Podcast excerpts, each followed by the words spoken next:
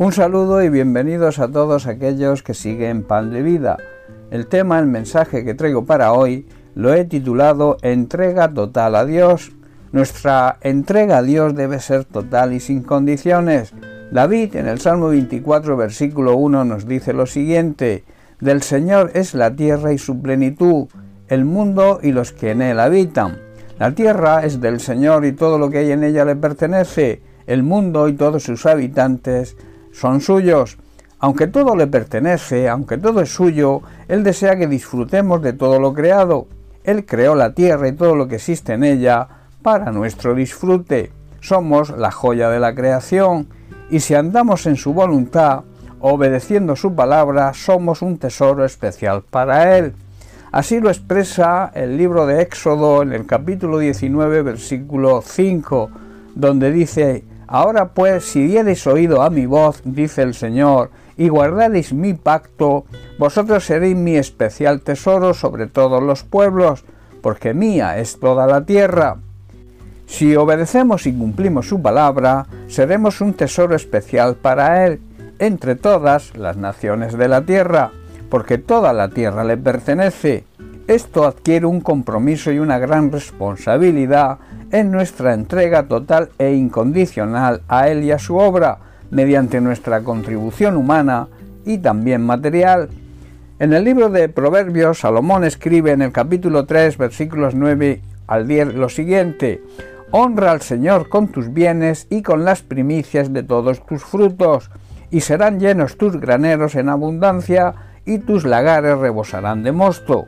Debemos honrar al Señor con nuestros bienes, con nuestras riquezas y con lo mejor de todo lo que producimos.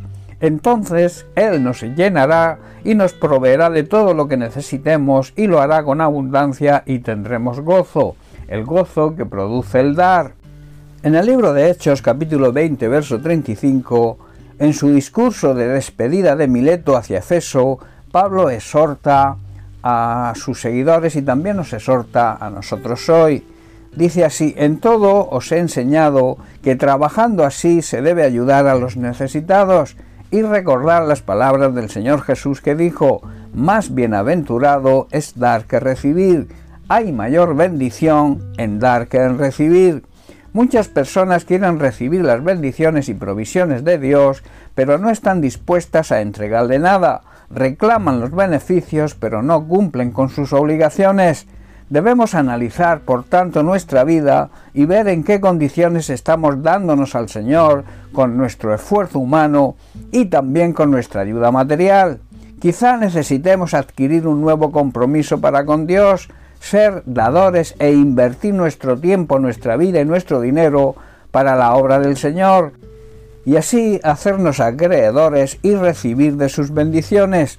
En 2 Corintios capítulo 9 versículos 6 al 8 Pablo enseña sobre las ofrendas para la obra de Dios y dice así, pero esto digo, el que siembra escasamente también segará escasamente, y el que siembra generosamente, generosamente también segará.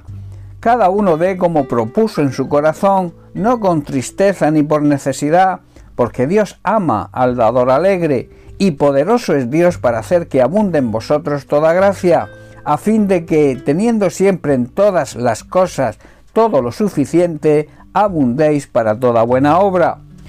Pablo está diciendo que un agricultor que siembra solo unas pocas semillas va a obtener una cosecha pequeña, pero el que siembra con abundancia obtendrá una cosecha abundante.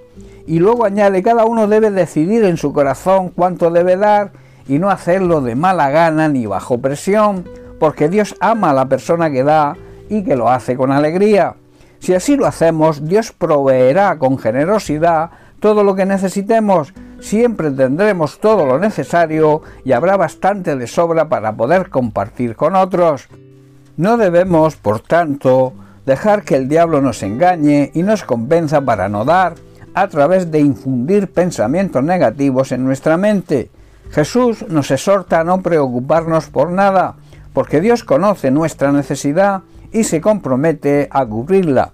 Y esto nos obliga a nosotros a ser generosos y dadivosos con aquellos que lo necesiten y con la obra del Señor, ocuparnos de que su reino avance. Salomón en el libro de Proverbios capítulo 11 versículos 24 al 25 también nos exhorta diciendo, hay quienes reparten y les es añadido más, en cambio hay quienes retienen más de lo que es justo, pero vienen a pobreza. El alma generosa será prosperada, el que saciare, él también será saciado. Debemos dar con generosidad y seremos más ricos, si somos tacaños, lo más seguro es que lo perdamos todo. El generoso siempre prosperará y el que ayuda a otro recibirá la ayuda y la recompensa de Dios. Debemos entregar al Señor, poner en sus manos lo mejor de nosotros mismos, todo lo que somos, todos nuestros planes y proyectos, todo lo que tenemos, ponerlo todo en sus manos y veremos el poder de Dios actuando en nuestra vida. Debemos también confiar en Dios, buscar su sabiduría y vivir una vida justa, recta y honrada, priorizando el avance de su reino y luego, como consecuencia, todas nuestras necesidades serán cubiertas por Dios. Bien, pues hasta aquí el mensaje de hoy. Que Dios te bendiga. Un abrazo.